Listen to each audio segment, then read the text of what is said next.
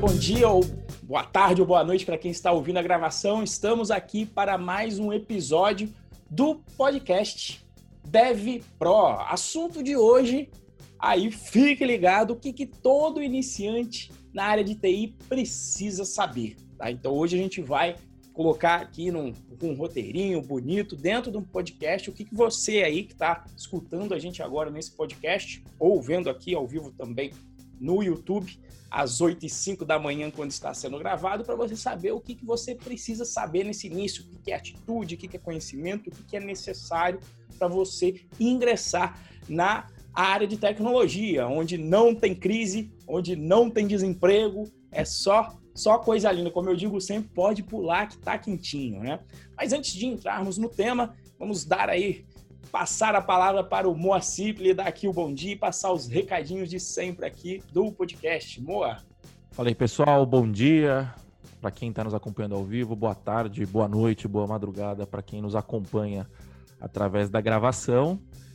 É, vamos falar hoje sobre um tema que o pessoal pergunta muito, né? Assim, não um tema, mas vários pequenos temas que o pessoal pergunta muito. Mas antes, como sempre, os recadinhos para pagar os leitinhos da, o leitinho das crianças, né? Então, por favor, se você nos é, você está acompanhando aqui no YouTube, se inscreva no canal caso você não seja inscrito, deixe o seu like no vídeo, seja na live ao vivo, seja se você estiver acompanhando pela gravação. Uh, ative o sininho para poder receber os nossos conteúdos. A gente está postando bastante conteúdo legal aí. A gente está fazendo um trabalho de um conteúdo mais denso, mais é, específico, com pesquisa tal. Tá bem legal esses conteúdos. Uh, e, por favor, siga-nos no Instagram, né? O meu Instagram é Moacir Moda, arroba Moacir Moda, e o Instagram do Renzo é arroba RenzoProBR. O Renzo tá fazendo um conteúdo bem legal lá no Instagram dele. Todo dia ele tá soltando a famosa consultoria grátis. A galera tá gostando, as perguntas estão. Não sei se polêmicas, né? Mas são perguntas que, tem muito, que muita gente gosta de saber e nem todo mundo tem coragem de falar como pensa, e o Renzo está soltando o verbo lá. E também muita coisa técnica, muita, muita é, perguntas técnicas muito bem respondidas, né? Vale a pena lá. É, eu, só fazendo um parênteses aqui, né? Muita, eu estava vendo outro dia um cara falando quando que você, é, quando em qualquer era da humanidade você tem a capacidade de poder fazer uma pergunta para uma pessoa que não está acessível no seu dia a dia. No nosso caso, a gente, a gente ainda é bastante acessível, né? A gente tem é, pouca gente. Mas, cara, o, sei lá, você pega um, um, um, cara, um Flávio Augusto da vida, o cara é um bilionário e você pode fazer uma pergunta para ele e ele vai responder. Você entendeu? Assim, as chances, tem muita pergunta, né? Você precisa destacar de alguma forma, mas, cara, quando que você vai conseguir fazer uma pergunta? É, é a mesma coisa que você poder fazer uma pergunta pro Silvio Santos, tá ligado? É, é um negócio, assim, absurdo. Então, eu acho que é uma tecnologia que a gente tem que aproveitar muito, tá? E, obviamente, toda pergunta é, importa, né? Mas uma pergunta pertinente é sempre é, vista com bons olhos, né? E, e, o pessoal acha que às vezes fica, é, fica, não sei se, se com vergonha de perguntar lá ainda, amor, porque eu dou uma olhada lá, às vezes tem 300 visualizações na, na caixinha de pergunta, né? 300, 400, e aí você vê poucas perguntas, né? E, e aí você vê que quando a pessoa faz a primeira, aí ela vem montando já ali um, um, um ciclo de perguntas em torno daquele tema. Então, quando é iniciante, vai perguntando que área, etc., vai tateando. Então, não existe pergunta boba, como eu falo, inclusive, para a galera do curso. Tá? A única coisa ruim é você ficar com dúvida, com, é não com vergonhinha de perguntar. E outra coisa, ali ainda é é, como é que se fala?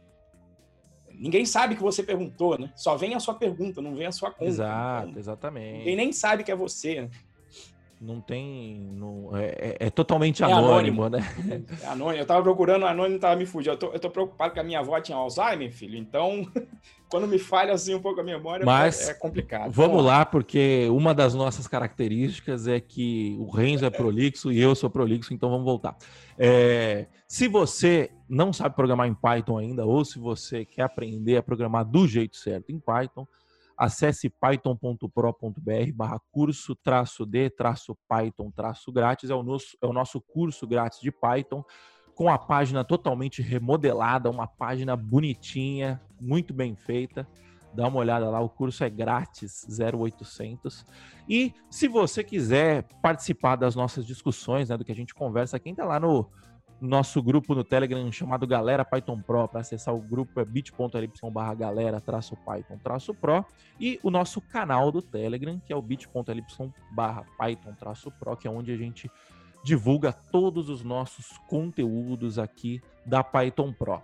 Recados dados, com uma certa dose de prolixidade que nos cabe, vamos ao que interessa, né?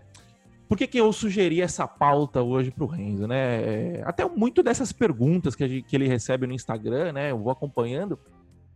Cara, é, a mesma pergunta vem sempre, né? Até porque a audiência é rotativa, então tem gente que chega no perfil e, e não tinha visto as perguntas anteriores, tal, né? E algumas perguntas são batidas, né? E às vezes elas são relativamente simples, elas são relativamente fáceis de, de, de serem explicadas, né? É, então a gente falou assim, porra, vamos documentar isso num, num episódio e, e, aproveitar, né? Porque a, a, eu acho que acaba sendo o nosso Q&A aí de quase de sempre, né? Então, lembrando também que o pessoal no chat, para quem estiver ouvindo ao vivo aqui, por favor, mande sua pergunta também que a gente vai responder, tá? Então, vamos para as perguntas, né? Eu acho que a primeira pergunta que todo mundo faz, né, principalmente o cara que chega desavisado, então, a gente a gente fala muito o Python, Python, Python Pro, é, o, o, curso chama Python Pro, a empresa chama Python Pro, né? É, por que Python, Renzo? É por que essa, esse lance com o Python? Por que não Java? Por que não JavaScript? Por que Python? Excelente pergunta, né? Bom, é, o Python é conhecido, uma das principais características da linguagem é a facilidade de você aprender. E quando aqui a gente está falando em facilidade com relação a outras linguagens. Eu não vou aqui contar que ah, programar é fácil, tá? Por quê? Porque exige disciplina e estudo contínuo. Mas dentre as linguagens de programação que eu conheço, como por exemplo, Moacir mencionou Java e JavaScript, que são as que eu conheço, Python tem a menor curva. E por que, que tem a menor curva? Porque fiz até um vídeo sobre explicando um pouquinho do histórico do Python, como ela nasceu. O Guido von Rossum, que é o criador da linguagem, ele dava aula. Então, existia uma linguagem chamada ABC com o intuito de ensinar as pessoas a programar. Então, a origem da linguagem tem um objetivo justamente de ensinar. E não, por exemplo, ser fácil de se construir um compilador, que é basicamente o, o programa que vai traduzir seu código escrito em texto para uma linguagem que a máquina entenda. Então, se você for ver as construções, as sinta a sintaxe, as decisões de design da linguagem, elas são todas feitas para que uma pessoa aprenda a programar. Então, primeiro você tem uma curva de aprendizado mais íngreme, ou seja, você vai aprender mais rápido. Então, por isso que eu indico é, começar com Python. Esse é um fator. Só que o outro lado é o seguinte: muitas vezes, quando você tem algo que seja fácil de se fazer, por exemplo, uma bicicleta de rodinha, você tem ideia de que aquilo não vai ser poderoso, né? que você não vai conseguir ir longe, que aquilo vai ser um brinquedo. E Python é justamente o contrário, ela é fácil de aprender, mas ela é uma linguagem poderosa.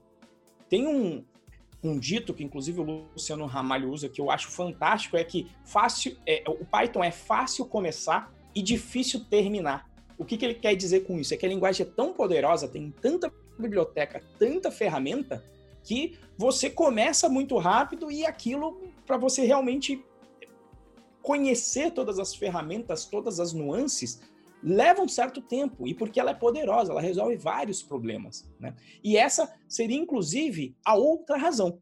Não é uma linguagem específica que vai resolver apenas um problema, como algumas linguagens, é, por exemplo, como R em ciência de dados. R só serve para ciência de dados, não serve para mais nada. Na hora que você pô, tiver que entregar aquilo via web, não vai funcionar. E o Python é uma linguagem de uso geral, o que significa que você vai poder jogar em várias posições e utilizar a linguagem para jogar em várias posições. Então você trabalha com back-end, com sysadmin, uh, com desktop, com ciência de dados. Essas são as áreas em que o Python realmente brilha. E até é possível fazer app com Kiwi e programar no front-end. Apesar de essas duas eu não recomendar do ponto de vista profissional. Mas então é uma linguagem fácil de aprender, poderosa e com uma vasta gama de onde você pode trabalhar. E junta, quando você junta tudo isso, né, fácil de aprender e poderosa, você vai aprender o quê? A resolver problemas de uma maneira muito mais rápida. E se você ouvir aqui o podcast, você já está acostumado a falar que quando você sabe resolver problemas, ou que a gente chama de gerar valor, o que, que vai acontecer? Se você aprender a negociar conectado com isso, a tendência é que você aprende muito rápido, uma linguagem poderosa, resolve cada vez mais problemas, logo também a sua carreira tende a decolar mais rápido.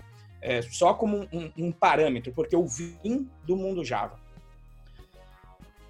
Para um, uma pessoa virar sênior sênior em Java, sênior assim, saber bem da linguagem e tal, eu diria que vai demorar aí há cerca de dois a três anos para ela sair de júnior para pleno. Demorava, pelo menos na minha época, eu lembro que eu saí de lá de dois a três anos. Eu lembro que eu tinha quatro anos de Python quando eu vi um framework web eu falei, putz, quero fazer um igual um, um que tinha da Kaelon. Uh, olha, esqueci aqui o nome. VRaptor. Falei, tenho quatro anos de Java. Fui lá entender como é que era feito o framework. Nossa, uma puta volta. Você tinha que pegar elementos na fase de, de, de compilação, de, de, ele era até simples dentro dos frameworks, mas para fazer funcionar, por exemplo, para pegar o nome dos parâmetros que estavam na função, era um inferno. Você tinha que usar um quase magia negra. Aí fui testar o Python, por acaso, estudei uma outra linguagem, que o Python era mais parecido, estudei Lua, fui ver o Python em duas semanas, Moacir. Eu fiz um POC com o VRaptor e aprendi o Python, o básico, em duas semanas. E eu falei, cara, peraí, com quatro anos de Java, eu, eu não ia conseguir fazer tão rápido um VRaptor. Eu aprendi Python em uma semana e na outra semana fiz uma prova de conceito para o que eu queria, um VRaptorzinho simplificado. Então aquilo já me vislumbrou o poder da linguagem. Então você pega aí, por exemplo, tem gente e tem exemplos dentro do curso que começou quase zerado, foi para a empresa depois de um ano já era pleno. Eu não, não enxergo uma pessoa em Java, por mais proficiente, por mais disciplinada que ela seja, por mais que ela tenha mais dom de programar, que ela vai conseguir em um ano ser pleno com Java. Vai demorar uns dois ou três anos. Então, o é, que, que acontece? A, a evolução da carreira do programador de Python, ela vai ser, vai se dar de uma forma mais rápida. Por quê? Por causa do que eu falei. Poderosa, fácil de aprender. E isso vai acabar, com certeza, se você juntar só um pouquinho de negociação nessa, nessa fórmula, você vai ver que, junto com a sua carreira decolando, o seu salário vai decolar também. Então, por isso que a gente usa Python, apesar de eu saber JavaScript, Java, eu escolhi por quê? Porque se era para te levar para o mercado com um caminho mínimo e mais curto, melhor escolher a linguagem que mais se adequa, a ferramenta que mais se adequa a essa a esse propósito. É isso aí, cara.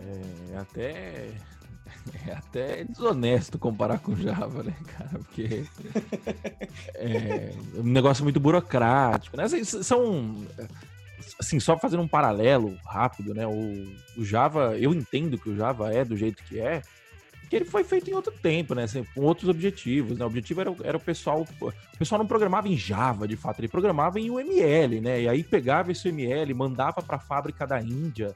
E, então, tipo assim, é, é um negócio tão processualizado, não sei se essa seria a palavra, mas é, ele é por quê? Porque é justamente com outro objetivo. O objetivo do Java é você conseguir produzir em escala, produzir em massa, né? Pelo menos isso lá no, nos anos 90, nos anos 2000.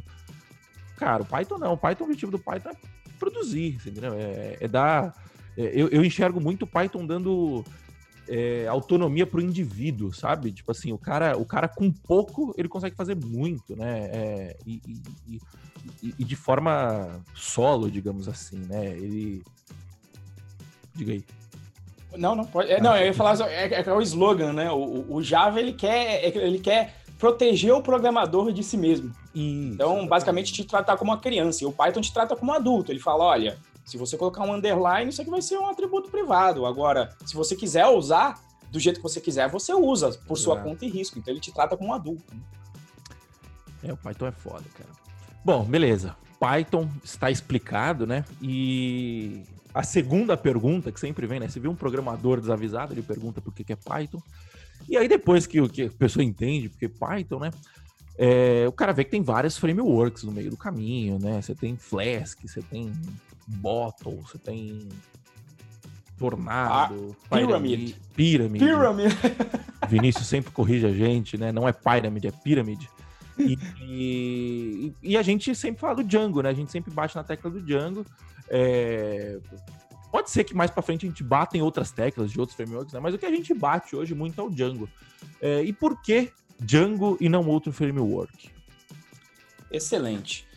Bom, existem vários frameworks web, tá? Framework então serve para resolver um problema e todos eles de uma forma ou outra vão resolver o problema de protocolo HTTP, de basicamente receber uma resposta do, do navegador, do cliente, do que quer que seja, mas receber uma, uma requisição, perdão, HTTP e gerar uma resposta que vai ser entendida normalmente pelo seu navegador ou talvez pela sua app e vai te apresentar uma interface de acordo com essa resposta. Tá? Então, isso são o que os frameworks web fazem. Como o Moa falou, existe Flask, Bottle, Pyramid. Antigamente, inclusive, lembrando do Vinícius, tinha o tal do Web2Py. E, e aí, o, a piada, inclusive, no mundo Python é que, numa época no passado, devia ser aí a década de 90 ou ali entre 2000 e 2010, cada semana surgia um framework novo em Python web porque era fácil de fazer. Então, às vezes a gente até é, brinca e dá uns chutes no JavaScript por causa disso, mas me falaram que o ambiente não era tão diferente no início aí da era do Python na web. Só que aí o que, que acontece? E o porquê o porquê que lá no curso, inclusive eu ia fazer em Flask, mas eu perguntei para a galera que, que vocês preferem, Flask ou Django? Que são os dois principais hoje, com talvez o Pyramid correndo ali por fora, tá? Mas os principais são isso. Então, primeiro de tudo, qual é o framework que é mais famoso de web e mais utilizado? É o Django. Então a gente começa com uma estratégia de quais são uma, qual é o framework que é utilizado que tem o um maior número de vagas. Então essa já é uma uma das razões de se escolher o Django. A outra é o seguinte, ele é um chamado framework full stack, back-end. O que, que quer dizer isso? Quer dizer que ele já vai resolver vários problemas para você. Então ele já vai te entregar um RM, um, um, sistema de migrações de dados, um sistema de formulários, um sistema de templates, um sistema de segurança e arquitetura com middlewares. Então, ele já te oferece toda uma estrutura. Ao passo que se você pega, por exemplo, a política de um Flask, ele só vai te entregar um sistema de rotas, basicamente, e um sistema de arquitetura de apps. Acabou aí. E aí você tem que fazer todas as escolhas de arquitetura dentro do Flask. Qual é a lib que eu vou utilizar para me conectar com o banco? É, como é que está aqui a questão de segurança? Então, o que acontece? Quando você é novo, potencialmente, você nem sabe que certos problemas existem na web. Então, se você tiver que fazer essas escolhas, primeiro que já vai te dar um, um que a gente chama de, de choice paralysis em inglês, seria uma paralisia por, por haver muitas possibilidades do que, que você vai usar. Então, você vai ter que montar um, um, um quebra-cabeça danado para montar a sua aplicação web. Ao passo que, se você escolheu o, o Django, as decisões já foram tomadas potencialmente, potencialmente não, se você é iniciante, com certeza não é potencialmente, elas já foram tomadas por pessoas muito mais experientes que você. O framework já está aí no mercado ó, há muito tempo, tá? Já está fazendo o quê? Eu acho que, não sei se 15, 17 anos. Então, é, é, eu, eu, falei sobre isso, eu peguei o histórico, eu esqueci o, o, ano, mas assim, já faz um bom tempo. Você tem um framework que é o mais conhecido, que resolve já a maioria dos problemas, de forma que você não. Você vai ter que aprender a usar. Você não vai ter que escolher as peças e encaixá-las juntos. Né? E se as peças foram construídas no intuito de formar um, um um produto único, um framework único, a tendência de que elas funcionem bem em conjunto é muito maior, porque elas já foram feitas para trabalharem em conjunto. Enquanto no Flask não é a verdade, você vai pegando ali as peças, às vezes uma não encaixa na outra, porque não foram feitas para trabalhar em conjunto. Cada peça foi feita para resolver o seu problema sem pensar tanto no ecossistema. Então, por essas razões, eu recomendo o Django. Por quê? Lembre-se que dentro do curso, qual que é o meu objetivo, que é o que eu falei que eu, foi a forma com que eu justifiquei o uso do Python. Qual é o que vai te levar mais rápido para o mercado? E na minha opinião, vai ser o Django que vai te levar mais rápido para o mercado.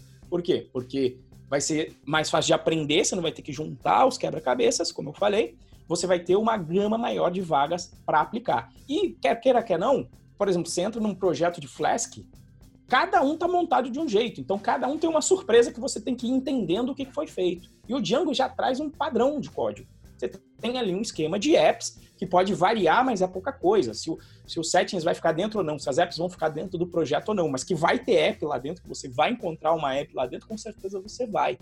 Tá? Então, um modelo MVT dentro de cada app, quer queira, se você usa pelo menos isso, já vai ter uma organização dentro do seu projeto. Então, inclusive do lado do, do empresário, para você contratar as pessoas que se adequem ao, ao projeto é um, é um, processo mais rápido. Por isso que ele é muito utilizado.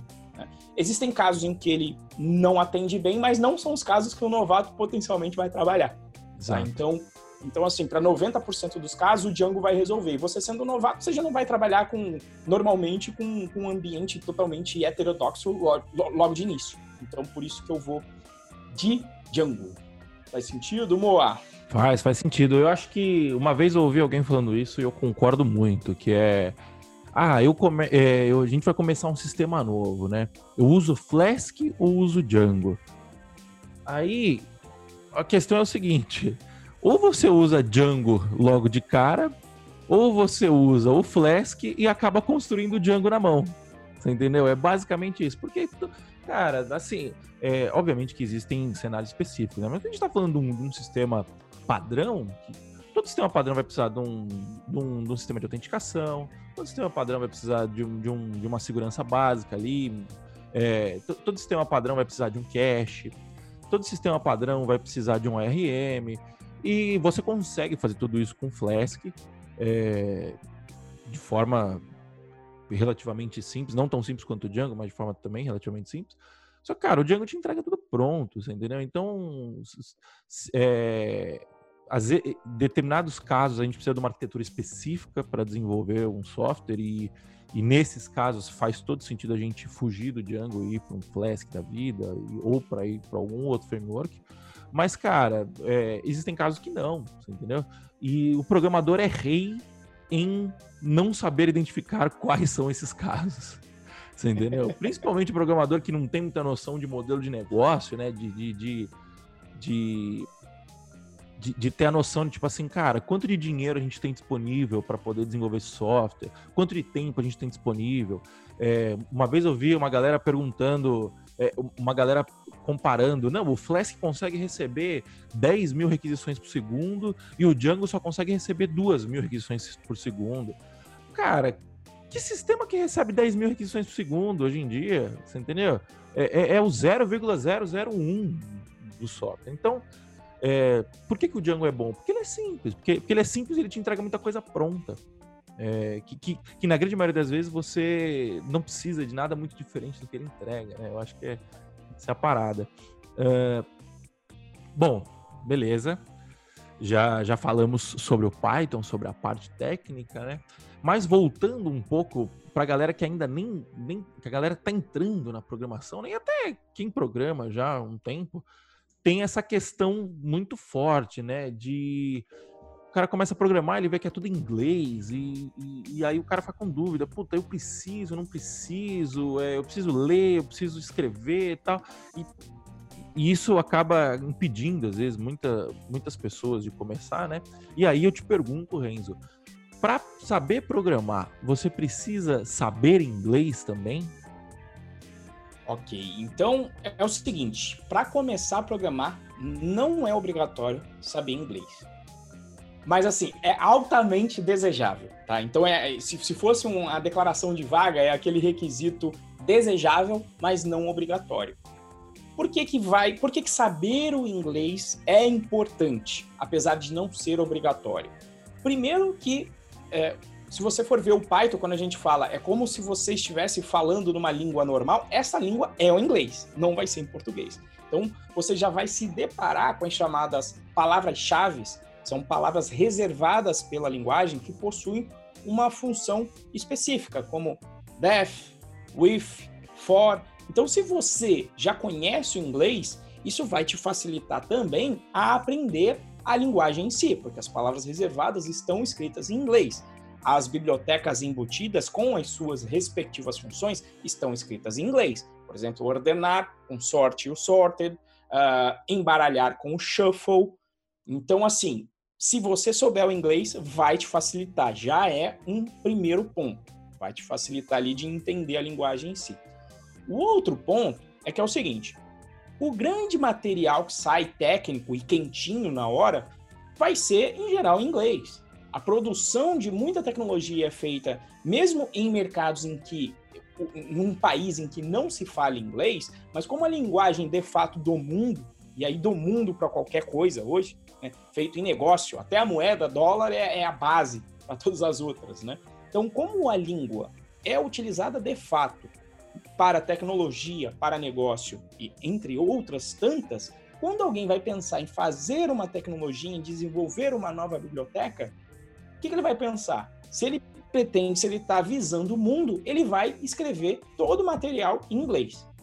Tanto o código-fonte, quanto também a documentação. Então, se você não sabe o inglês, você fica à mercê de alguém traduzir para você. E aí vai ter um lag, né? Sai a tecnologia até que aquilo crie tração. Aqui dentro, do, por exemplo, do Brasil. Crie tração para ter alguém que entenda do inglês, vai ler aquilo e ele vai traduzir para você. Então, alguns termos podem se perder nas traduções, o que é muito comum, principalmente quando é traduzido o livro. Não é um. Tem até uma revisão técnica, mas imagina quanto custaria um técnico bom fazendo revisão de livro. Você vai investir essa grana para fazer isso? Potencialmente não. Então vai vir alguém que sabe só que é só um tradutor, e só eu estou dizendo porque não sabe programar só. Né? Mas só um tradutor que não sabe que, por exemplo, existem termos que não são traduzidos, que a gente fala do jeito que eles são, como, por exemplo, framework back-end. Não tem, eu não conheço uma framework. tradução para back-end. Back é, isso, e framework, framework back-end, front-end, uh, stack. Então, existem termos que não são traduzíveis, que a gente tem dificuldade, às vezes a tradução nem é conhecida, se você for falar no contexto dos devs. Então, se você não sabe o inglês, você vai ficar sempre à mercê dessa tradução de conteúdo. Então, não é necessário, tem muita gente lá no Python Pro no curso que não sabe o inglês, mas sempre que entra perguntando se é necessário, eu digo, olha, não é necessário. Você pode começar a aprender o inglês, tá? É, por fora, você vai começa a aprender em paralelo, se quiser, junto aqui com a programação, porque você vai conseguir programar. E juntando ainda mais um elemento que aí bota o temperinho sempre, o temperinho do DevPro, que tem, tem, a visão no quê? Visão no negócio, visão também em dinheiro, visão em gerar o valor. A gente está num mundo agora altamente globalizado. E agora, ainda com pandemia, tá todo mundo em casa. Então, você está trabalhando de casa, o que, que te impediria de trabalhar para os Estados Unidos, ganhando em dólar? Ou trabalhar para um, uma Inglaterra, ganhando em Libra? Então, tem amigos nossos aí que estão fazendo uma grana danada só pela uhum. diferença de câmbio. Quer dizer, desvalorizou aqui o real. Quando, quando o real bateu 5 reais, tinha amigo nosso que estava ganhando de, de, de, de 15 a 40 mil por mês. Por quê? Porque saber o inglês também te abre as portas do mundo. Né? E isso, inclusive, é uma pergunta que às vezes vem muito lá também, né? Ah, na minha cidade cidade não tem vaga. Eu falo, pô, você está preocupado com, a sua, a sua cidade morar na sua cidade. Ou com vaga. Isso, se tem internet, o mundo é o seu playground. Pode ser que de início você tenha que fazer um, um sacrifício de ir para uma cidade em que tenha mais vagas. Mas se você souber o inglês, tá faltando gente. E, e, onde é que você vê isso?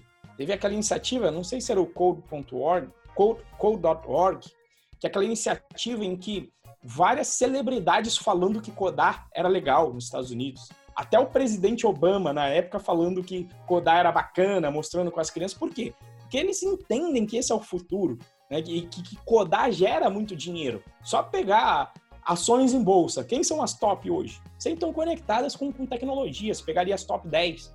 Né? E a top 1, se você quiser pegar que é emblemático, tá lá a Apple. Quer dizer, trabalha com tecnologia. Então eles sabem que produção de tecnologia gera riqueza. Não é à toa que eles estão pedindo, né? Ou seja, se, se não houvesse o visto H1B1 para trabalhar nos Estados Unidos, a tecnologia já tinha morrido lá nos Estados Unidos, porque tem uma galera muito grande de fora. Então, se você aprende o inglês, você está você passa para de olhar para sua cidade, você para de olhar para Brasil, você passa a olhar mundo e olhar vagas do mundo inteiro tá certo? Trabalhando do conforto do celular, como os nossos amigos aí Gente nossa que tava trabalhando lá do. Gente nossa, não, mas conhecido nosso que tava trabalhando lá de Palmas, no Tocantins. É, quanto a isso, eu tenho. Quanto a esse lance de trabalhar para fora, né, e de saber ou não inglês, eu tenho dois exemplos que são muito simbólicos, né. É, primeiro, a gente tem um amigo nosso, que obviamente não vou citar o nome dele, que a gente tava batendo um papo em, sei lá, acho que era dezembro, novembro de 2019. 2018, 2018, novembro de 2018. E a gente conversando, e a gente. Ele, ele, comentou comigo: não, eu tô tirando uns 30 mil mais ou menos, trabalhando para fora, né? 30 mil, tá, tá, acho que 28, 30 mil, uma coisa assim por mês. E eu lembro que na época o câmbio tava 3 reais. O dólar tava 3 reais. e porque eu fiz a conta na cabeça, né? Porque que, que eu falei assim: caralho, mano, 30 mil. E aí ele, beleza, 30. É, falei, porra, ele tá tirando uns 10 mil dólares por mês, né? Entre 8 e 10 mil dólares por mês. E esse meu amigo, nosso amigo, inclusive, o Renzo conhece também, ele continuou trabalhando e continuou crescendo na carreira, né? E, e, hoje em dia eu me pergunto, né? Eu falo, porra, naquela época ele tava tirando uns 10 mil dólares mês. Hoje, no mínimo, ele continua tirando esses 10 mil dólares, porque ele não trocou de emprego. Mas muito provavelmente ele tá tirando mais, né? Sim, porque ele assumiu novas responsabilidades de lá pra Exato. cá. Exato. E o dólar tá batendo 5 reais, malandro. Então você imagina que o cara tá tirando seus 50 mil reais por mês. Você entendeu? É, obviamente que o, o, dólar batendo 5 reais significa que a moeda está desvalorizada, né? Então não, não, é exatamente parei, né? Mas, porra, tirar 50 pau por mês hoje não é. não seria uma má ideia, né? Deve estar tá no 001% da, da população brasileira se, se não tiver mais. Então, assim, esse é um é. ponto. E tem um outro amigo nosso também que ele conseguiu um emprego fazendo tradução de documentação de inglês para português sem saber falar inglês. Exatamente. É... e ele não fez isso porque ele queria, tal. Ele, ele, fez, ele fazia porque ele gostava, porque ele queria contribuir, não porque ele queria arrumar um emprego, né? Mas o que, que ele fazia? Ele ia lá na documentação, copiava é, colava no Google Translate, lia a resposta, colocava um contexto ali, né? Que às vezes o Google Translate vem meio, o texto vem meio burro, e fazia um commit na documentação. Então, assim, é, o cara conseguiu um emprego na gringa sem saber falar inglês, né? Obviamente que ele sabia alguma coisa e tal, mas ele não sabia o suficiente para conseguir ler com, com, com, com solidez, né? Com, com, com, garantia, e ele ia lá, jogava no Google Translate e voltava, né? Então, o, o, Lucas Coelho deixou um comentário aqui do Google Translate, é isso, né? Então, só que, beleza, tudo isso feito, vamos ao puxão de orelha. 2020, você não sabe falar inglês, meu amigo? É... Assim, e quando a gente fala não sabe falar inglês, você não precisa falar bem e tal. Malandro, se eu começar a falar aqui, o meu inglês é macarrônico. Eu vou mandar um nós vai, nós foi em inglês. Entendeu? É, quando a gente fala de não saber falar, é não saber se comunicar, você entendeu? É, não precisa ter o inglês.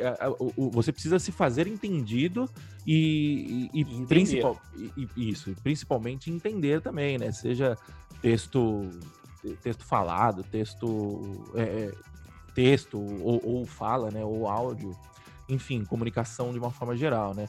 E cara, dá, dá para você ir treinando no dia a dia, entendeu? Se você assiste uma série por dia, coloca. Primeiro passo, tira a série do dublado, coloca a série em inglês com legenda em português. Porque seu cérebro vai começar a, a, a, maquinar, né? Ele vai começar a associar. Sem querer, ele começa a associar que quando o cara fala ai, a legenda vem escrito eu, né? Então já começa a associação. O próximo passo, tira a legenda em português e coloca a legenda em inglês.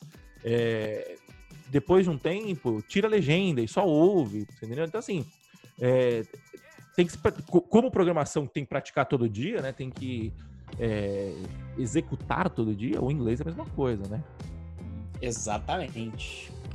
E só mais um ponto também, você falou do lance da programação, de, de, codar é legal, né? Eu acho que a tendência do nosso mundo é a programação assumir o papel meio da matemática, né? O, o, a gente tem uma base muito forte de matemática hoje em dia na escola. Não sei como está hoje em dia. Eu tive uma base muito forte, o Renzo teve uma base muito forte em matemática. E eu acho que o pessoal está batendo muito nessa tecla de programação porque eu acho que é, é, é, ela vem meio que como para substituir a matemática, digamos assim. Você enxerga isso? O que você acha? É, eu não digo para substituir a matemática, né? Mas, mas muita coisa de matemática é resolvível, principalmente agora que a gente está tendo lá um curso de ciência de dados você vê que você vai juntando ali as peças e consegue fazer análises rebuscadíssimas. É, é que eu acho, eu acho que não é para substituir, a palavra não foi boa, mas eu Mas como ferramenta, né? é tão básico no dia a dia. Isso. É, porque assim, quem, quem, quem sabe programar e consegue automatizar. Isso. Bicho, você, se você, se a sua tarefa pode ser automatizável e você não sabe automatizar a sua tarefa, você está fadado a cair num ostracismo, você está fadado a ficar desempregado. Então, é, seria o não saber programar vai ser o novo analfabeto, vai ser o analfabeto do futuro. Acho que é esse o ponto. É, eu, eu, eu tava vendo aqui, eu, eu faço o meu financeiro toda segunda-feira, o financeiro da empresa. Cara, o financeiro da empresa eu rodo um comando, entendeu? Por quê? Porque eu, eu, eu mapeei o processo e, e automatizei o processo, entendeu? Então, assim, uma pessoa, eu economizo, sei lá, 2 mil, 3 mil reais por mês. Uma pessoa fazer isso que eu faço automaticamente. Enfim. Uh...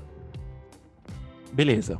Já falamos sobre o inglês. Agora, assim, a gente está falando né, que a programação, analfabeto do futuro e tal por que, que tem pessoas que conseguem programar, conseguem aprender a programar, né? E tem pessoas que não conseguem aprender a programar. Por que, que você enxerga essa diferença, Renzo? Primeiro, você concorda com essa diferença? Segundo, você enxerga ela? Eu, eu concordo, mas assim, empiricamente, depois de, acho que já são sete anos, é, sete anos só no curso Python Pro, se for pegar desde a época que eu estava dando aula na faculdade, é, então aí eu já tenho 10 anos de, de, de ensino. Então, empiricamente, o que, que eu percebo? É como qualquer outra área, e em particular tem, é, como, por exemplo, cozinhar, é uma. Não adianta você só ler receita. Você tem que colocar a mão na massa. E você tem que fazer isso todo dia. E o que eu percebi é que uma das características mais difíceis em um ser humano é disciplina, é fazer uma coisa por constância por muito tempo. E na realidade, para você aprender qualquer coisa é assim. Quer dizer, você vai lá pegar um violão. Qual é a diferença de quem vai aprender a tocar violão ou não? É aquele que vai ter paciência de sentar o rabo na cadeira e tá todo dia lá com o violão fazendo aqueles barulhos escrotos até que consiga realmente é, tocar uma música. Né? Começa lá com o bom e velho é, Eduardo e Mônica da vida, só dois acordes de Legião Urbana da minha época, até você conseguir tocar uma e depois você vai aumentando o seu repertório. Mas isso de, precisa o quê? Qual é a necessidade? Disciplina, vontade realmente de aprender.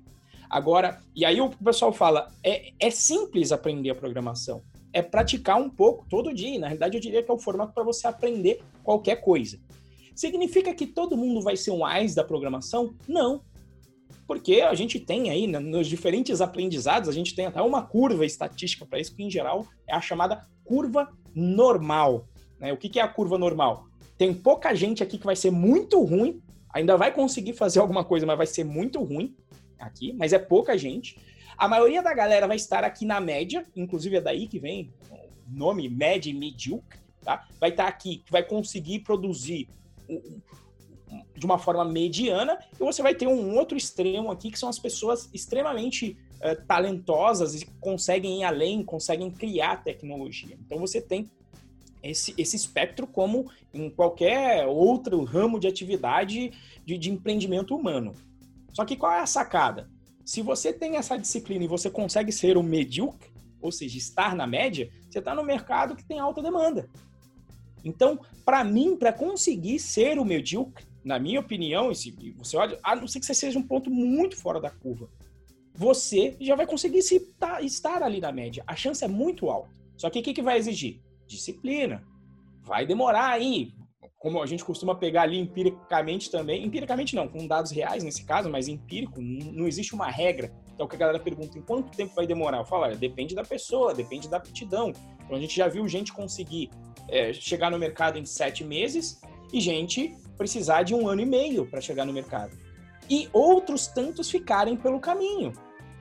Por quê? Porque desistem no meio do caminho. Então, o que eu vejo, normalmente, é mais um fator de desistência antes de chegar no nível de falar, não, peraí, agora eu aprendi o básico, deixa eu ver se é isso que eu quero fazer mesmo. Né? Então o que eu vejo é mais desistência durante o caminho. Né? Mas o fato é, se você consegue transpor essa barreira e ainda que você seja um medíocre, e às vezes nem, nem na média, às vezes você nem precisa estar na média, você pode estar um pouquinho para baixo da média, até um, um tanto bom, como eu já vi várias vezes aqui.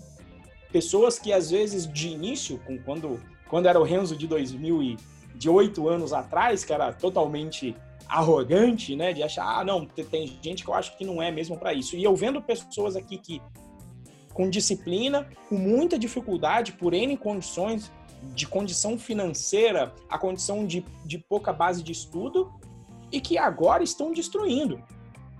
E que inclusive já fizeram lives aí no meu canal mostrando coisas uh, já mais avançadas, tá? Que eu não vou mencionar o que, porque senão descobrem quem é, mas tipo, uma pessoa que eu já acompanhei aí que batalhou. Mas batalhou, tô vendo a pessoa batalhar tem 4, 5 anos.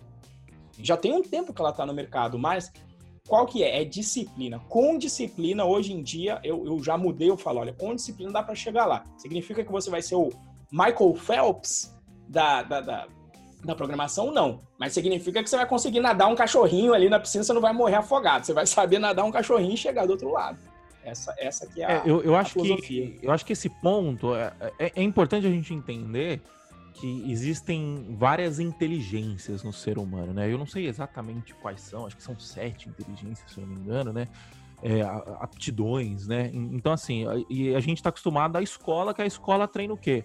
Raciocínio lógico e memorização. É isso que a escola treina. No, a escola, beleza, tem aula de artes lá, tal, mas não é educação física, mas não é o que bate mesmo, é raciocínio lógico e memorização.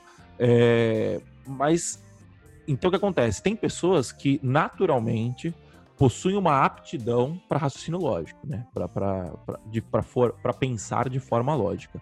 Obviamente, essas pessoas vão conseguir ter um desempenho muito mais fluido, digamos assim, na, na programação. Mas é o que o Renzo falou. Nós somos seres humanos e uma das maiores capacidades do ser humano é aprender. Só que, cara, aprender é um caminho tortuoso, você entendeu? Não, não, não é, se fosse fácil, todo mundo todo fazia. Mundo fazia. Você entendeu? É, assim, não, não, ia ter, não ia ter falta de mão de obra, né? No exato. mercado. E, e, dito isso, é muito importante também pontuar que a sua capacidade de aprendizado não tem relação nenhuma com o esforço que você faz.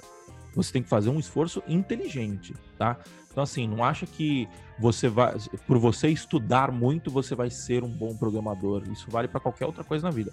Você tem que é, você tem que resolver problemas, né? É, é, tem que ser útil o, o, a, sua, a, sua, a sua programação. Eu tenho, eu tenho conhecidos que imaginaram que fazendo faculdade ia resolver a vida, porque a faculdade. E, e a pessoa se esforçou muito, inclusive, para passar na faculdade, mas não resolveu a vida por quê? Porque ninguém está interessado no esforço que você faz, está todo mundo interessado no resultado que você produz, né?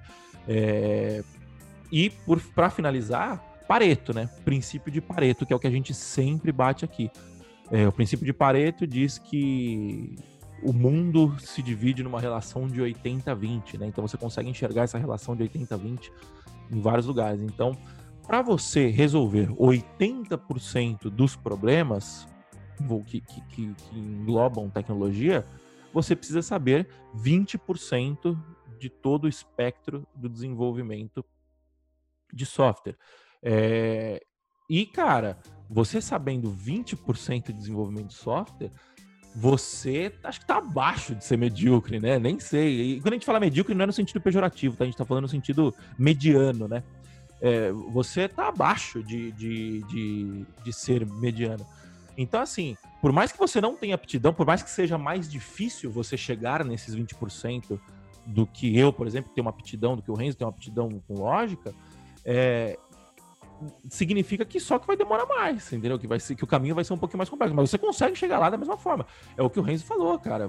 O, o, é, é, essa pessoa que ele citou, é, provavelmente ele não tem aptidão lógica que o Renzo tem, por exemplo.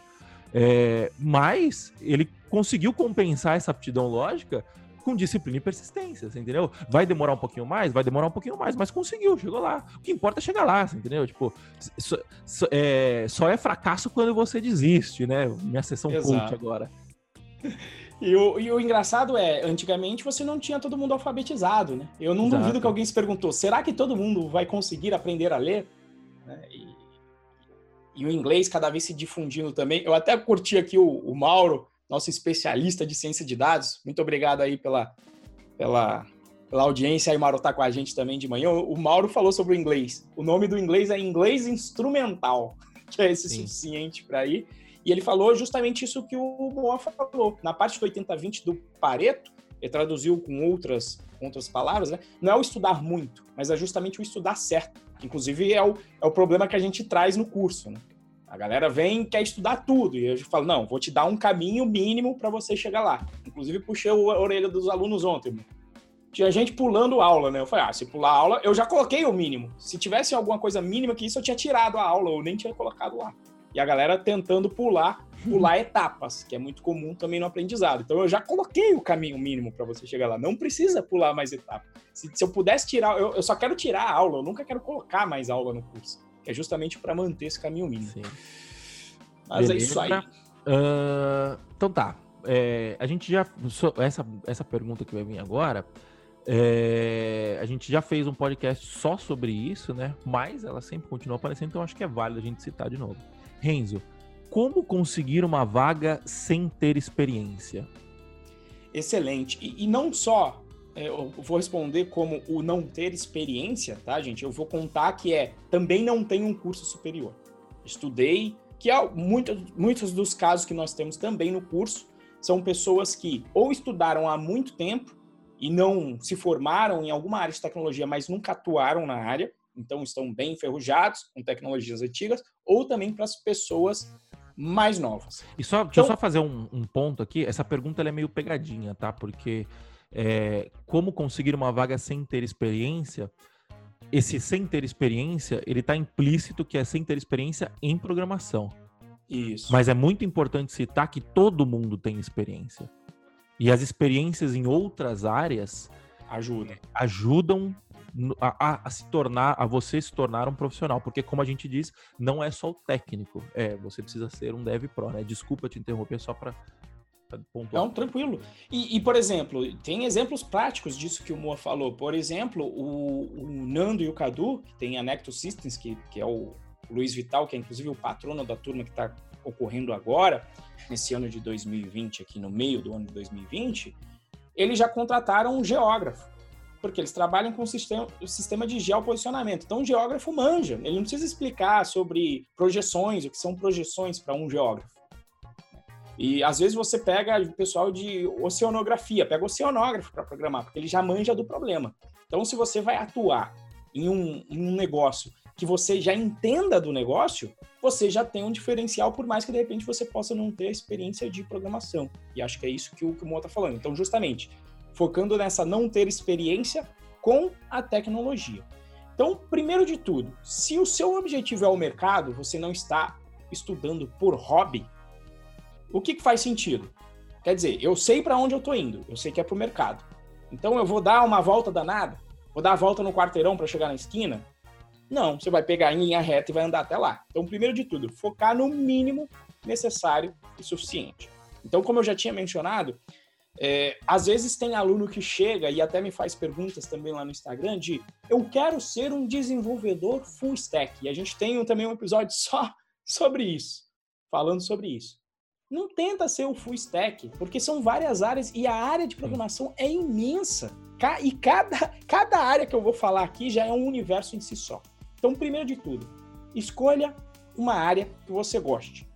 Vou falar de algumas que eu conheço ciência de dados, sendo que em ciência de dados você ainda tem um, uma subdivisão danada, tem processamento de imagem, tem engenharia de dados para tratar os dados em si, tem a análise em si, que é gerar os modelos. Então, escolher uma dessas sub-áreas. Tem a parte de operações, onde você vai tomar conta da infraestrutura de tecnologia da empresa, com provisionamento, configuração de rede, é, provisionamento de máquinas, monitoramento das máquinas, enfim, onde você vai tratar com toda a parte da infra Você tem a parte em programação web da, do, de programação front-end, onde você vai focar em produzir a interface e potencialmente alguma parte do comportamento numa aplicação web. Você tem a programação mobile, onde você vai produzir apps e aí você vai se, se aprofundar na produção de apps para celulares. E você tem a minha grande área, que é a área de back-end, onde você vai trabalhar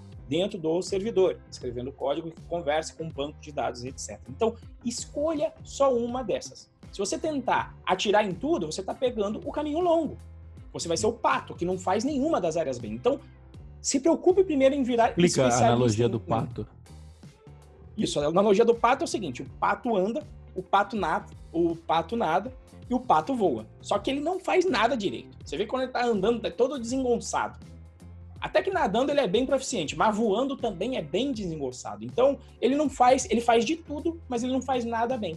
Ele sabe fazer um pouco de tudo, mas faz cada uma das, das atividades porcamente. Ou seja, ele não vai nadar melhor que um, um peixe, um animal que só faz aquilo que é nadar. É, ele não vai é, correr tão rápido como, sei lá, um, um, um leopardo, certo? E ele não vai voar tão bem quanto um gavião. Então é melhor você focar em uma área só, porque aí você diminui a abrangência do que você vai ter que estudar. E aí você vai aprender a gerar valor naquela área. Depois que você estiver aqui, é, é normal você começar a jogar em outras áreas. Mas é bom você ter o pé bem firme em uma dessas áreas só. Tá? Então, é, o, o, a, a, pergunta que veio, inclusive, aqui, deixa eu ver aqui, da amiga Kelly Moura. Ela perguntou de alguma biblioteca importante e, e necessária para começar. É importante você saber o básico. Eu vou. De... Peraí, que tem, tem uma pergunta também do, do Leonardo. E ela emenda com essa pergunta também. Então, manda bala. É, só para pontuar, para a gente encerrar o assunto de, de, conseguir a vaga sem ter experiência, né? O Mauro comentou aqui no, no, no, chat que ele teve uma empresa de software para a área de florestas, né? Então, assim, super específico, né?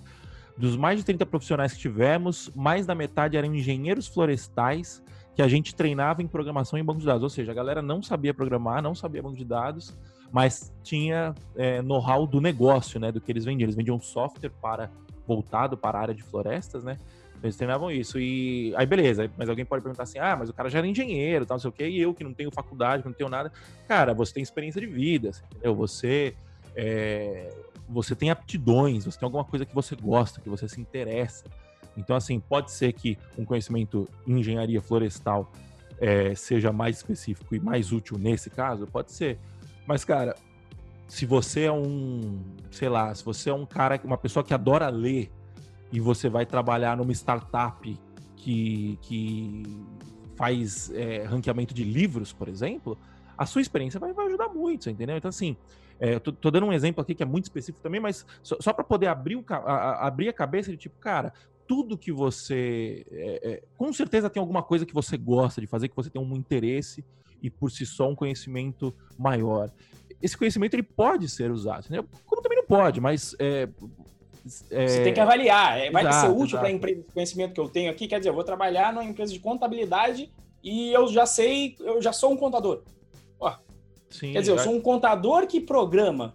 Você já começa com, com, com uma vantagem, porque você conhece as regras de negócio. O João colocou aqui que para quem faz exatas é mais fácil, não podemos negar. É, concordo, porque a programação ela é, um, ela é, ela é, um raciocínio lógico, né? Você precisa de raciocínio lógico. Mas o ponto aqui é o seguinte, João, você está se atendo à programação em si. A gente está subindo um nível e falando sobre negócio, sobre é, desenvolvimento de negócio. Então, você pode, você para programar realmente a, a, o raciocínio lógico vai ajudar. Só que para você trabalhar numa empresa que tenha como um negócio alguma coisa relacionado que não necessariamente seja relacionado à área de à área de exatas, esse conhecimento vai ajudar. Por quê? Porque programação, o, o grande desafio do programador é traduzir o não técnico em algo técnico, você entendeu? É conseguir pegar uma ideia de uma pessoa que não necessariamente é técnica e colocar isso num sistema técnico, entendeu? Então, assim, você precisa ter nas duas pontas, a sua antena precisa ser boa nas duas pontas. Tanto é que, é, tanto que o programador tem muito problema com isso, né? Que é, precisou se criar um, uma, uma especificidade que seria o analista de sistemas, né? Que é o cara que faz a ponte. Hoje seria o Product Owner, alguma coisa assim, né? É, mas voltando ao lance da pergunta, né, que você falou sobre é, qual a lib para começar tal. É, a, quem foi que fez essa pergunta? O Leonardo Estrela e perguntou, e a Kelly também, né? Qual o conhecimento que um iniciante precisa ter para conseguir uma vaga de Dev Júnior? Então é o seguinte: primeiro de tudo, como eu tinha falado, você escolheu uma dessas áreas que eu mencionei. Então você vai ter que fazer essa pergunta específica para cada uma dessas áreas. Por exemplo, a gente está aqui com o Mauro, nosso instrutor do curso de ciência de dados, e quando eu vi a primeira aula, eu validei na prática o que as pessoas falavam. Você não precisa ser um AIS de programação para trabalhar com a parte de análise na ciência de dados. Porque o Mauro mostrou, ele falou, Renzo, a pessoa souber um if e um for, ela já resolve a parte de análise, se ela tiver que fazer um Jupyter Notebook. Então, que potencialmente, pelo que eu entendi, qualquer coisa o Mauro pode me corrigir aqui se eu estiver errado, porque eu sou novato nessa área, você precisa saber o quê? Você precisa instalar lá as ferramentas, que foi a aula do primeiro dia, e você come, come, precisa começar a estudar quais são as modalidades de análise, ou seja, quais são os algoritmos. E você precisa entender mais quais são as condições em que esses algoritmos são aplicáveis. Só que os algoritmos já estão escritos, você só vai importar as bibliotecas e utilizar, mas você vai ter que aprender em como fazer uma limpeza do da dos dados, validar se aquele algoritmo é aplicável para aquele problema. Então, por exemplo, para a ciência de dados, o que você precisa saber, pelo que eu entendi? A programação básica com if, for, um procedural muito, muito light, ou seja, a parte de programação, o Python Birds, que é o curso gratuito, só a primeira sessão que é de programação procedural, já vai muito além do que você vai precisar na parte de ciência de dados. E vai precisar conhecer quais são os algoritmos e as suas características. E, em particular, em todas essas áreas, você vai precisar sempre estudar também. Tá? Você vai ter um problema novo, você vai ter que dar uma estudada. Mas em ciência de dados, esse seria o mínimo. Se eu trouxer para a área que eu me sinto à vontade, que é a minha especialidade, que é a programação back-end, o que, que para mim a pessoa tem que saber no mínimo? Ela vai ter que saber programação procedural, orientada, é, orientação a objetos, testes automáticos, um framework web, que eu indiquei ali o Django, é o caminho que a gente segue, tá?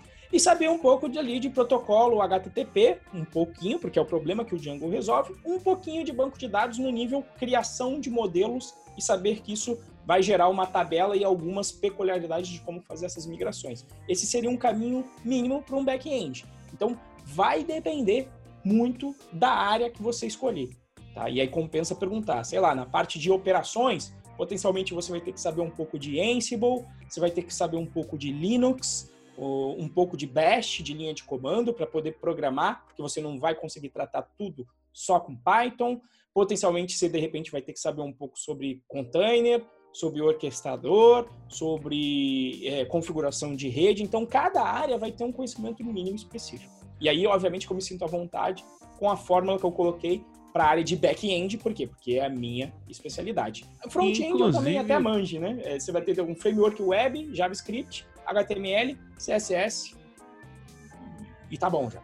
Esses são os três aí. Manda aí, amor. Inclusive, o Renzo falou sobre o que ele manja, né, tal. E coincidentemente, a gente tem um curso sobre isso, que é o curso de Django, né, que é onde a gente ensina os três passos mais importantes, que é a programação, repete aí para mim. Programação procedural e orientação a objetos vem no primeiro curso, que é o Python Birds. Esse é gratuito. Ou seja, quem vai fazer ciência de dados, se quiser fazer o início do Python Birds gratuito, já tem mais do que a base necessária de programação. Vai ter que aprender depois as bibliotecas com uma, um conhecimento mais específico, como, por exemplo, o que o Maro apresenta no curso de ciência de dados. Depois a gente tem a parte de ferramentas teste unitário, isolamento de dependência, integra, entrega contínua. Então, esse é o nosso segundo curso. Né? Então, mais do que eu falar que esse é o caminho, eu acredito tanto que a gente tem isso formatado. E no terceiro é justamente o Django, onde você vai aprender templates, HTTP, fazer a configuração, publicar isso num site, que aí tem um pouco a ver já com a área de operação.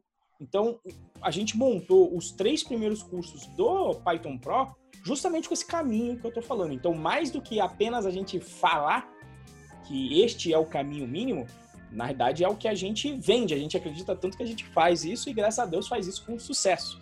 A galera tem atingido bons resultados assim. Pessoas que é, sei lá, antropólogo, filósofo virando programador e indo trabalhar no mercado. Com então, muito gente... menos tempo do que, do que a galera que vai fazer uma faculdade de cinco anos. A gente montou esse, esse pacote, né? E se você quiser acessar, quiser saber mais sobre isso, é python.pro.br barra curso traço de traço Django. Não é só sobre o Django curso, né? Mas a gente colocou essa URL para ficar mais simples, né? Quem tiver ao vivo, eu tô colocando o link aqui no, no chat, tá? É, e acho que a gente pode encerrar com essa recomendação, né? Ah, tem, tem, aqui só a última, essa daqui é importante, né? E. Ah, não, não, mas isso aqui era como conseguir a vaga. Só para terminar o. De, perdão, amor, eu pulei aqui um, um, um pontinho que eu deixei para fora, né? Tendo esse mínimo, o que, que você vai fazer, tá? Depois, que é o que a galera, que é o que eu vou falar com o pessoal no final do curso, o pessoal já sabe, mas tem que ser repetido. Né? É o quê? Você tem esse caminho mínimo é o suficiente para ir para o mercado? E o pessoal fala, será faz uma prova, Renzo, para me provar que eu sei, porque está acostumado com o modelo escolinha, né? Ah, faz uma provinha se eu tirar 10 eu estou pronto. Então não é assim. Qual é a prova do Python Pro? Você vai fazer efetivamente o processo seletivo. Você vai fazendo. E eu recomendo fazer o quê? Os processos seletivos que pedem projetos. Você vai montando o seu portfólio, ao mesmo tempo que quando você faz um projeto, praticamente você obriga a empresa a te chamar, se você conseguir, principalmente se você conseguir finalizar o projeto. Então você constrói seu portfólio e obriga a empresa a te entrevistar. Você faz o processo, vai, se você não passar, você vai perguntar o que, que faltou, aí você vê o que faz sentido para o rumo da sua carreira, e de repente a pessoa fala, não, faltou você saber pandas. Aí você fala, não, mas essa é de ciência de dados, eu não quero ciência de dados. Então é uma especificidade dessa empresa, então eu não vou estudar pandas. Mas aí alguém fala, olha, faltou API.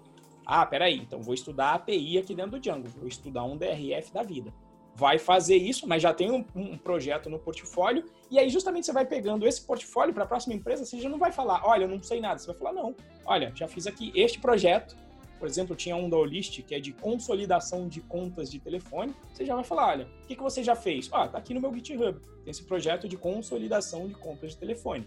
E já fez o outro projeto de outra empresa, por exemplo, aplicação web com API para Geru, que é outra que eu sei que tem. Faz, não passou, pega o feedback na próxima empresa, o que, que você vai falar?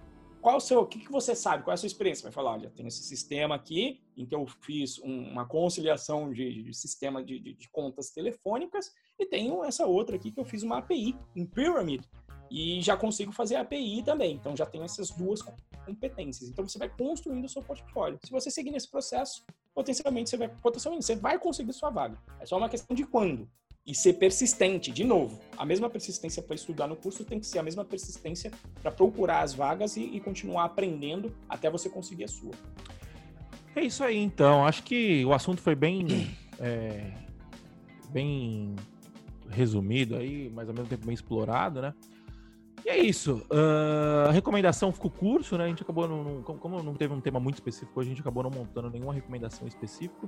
Mas fica aí o curso de Django, python.pro.br barra curso traço D traço Django. É o nosso curso para você se tornar um Dev Júnior, tá bom? Então é isso, pessoal. Muito obrigado pela presença de todos que estiveram no chat aqui com a gente. É, quem estiver ouvindo a gravação também, muito obrigado pela sua audiência. E é nós, valeu! Falou, pessoal!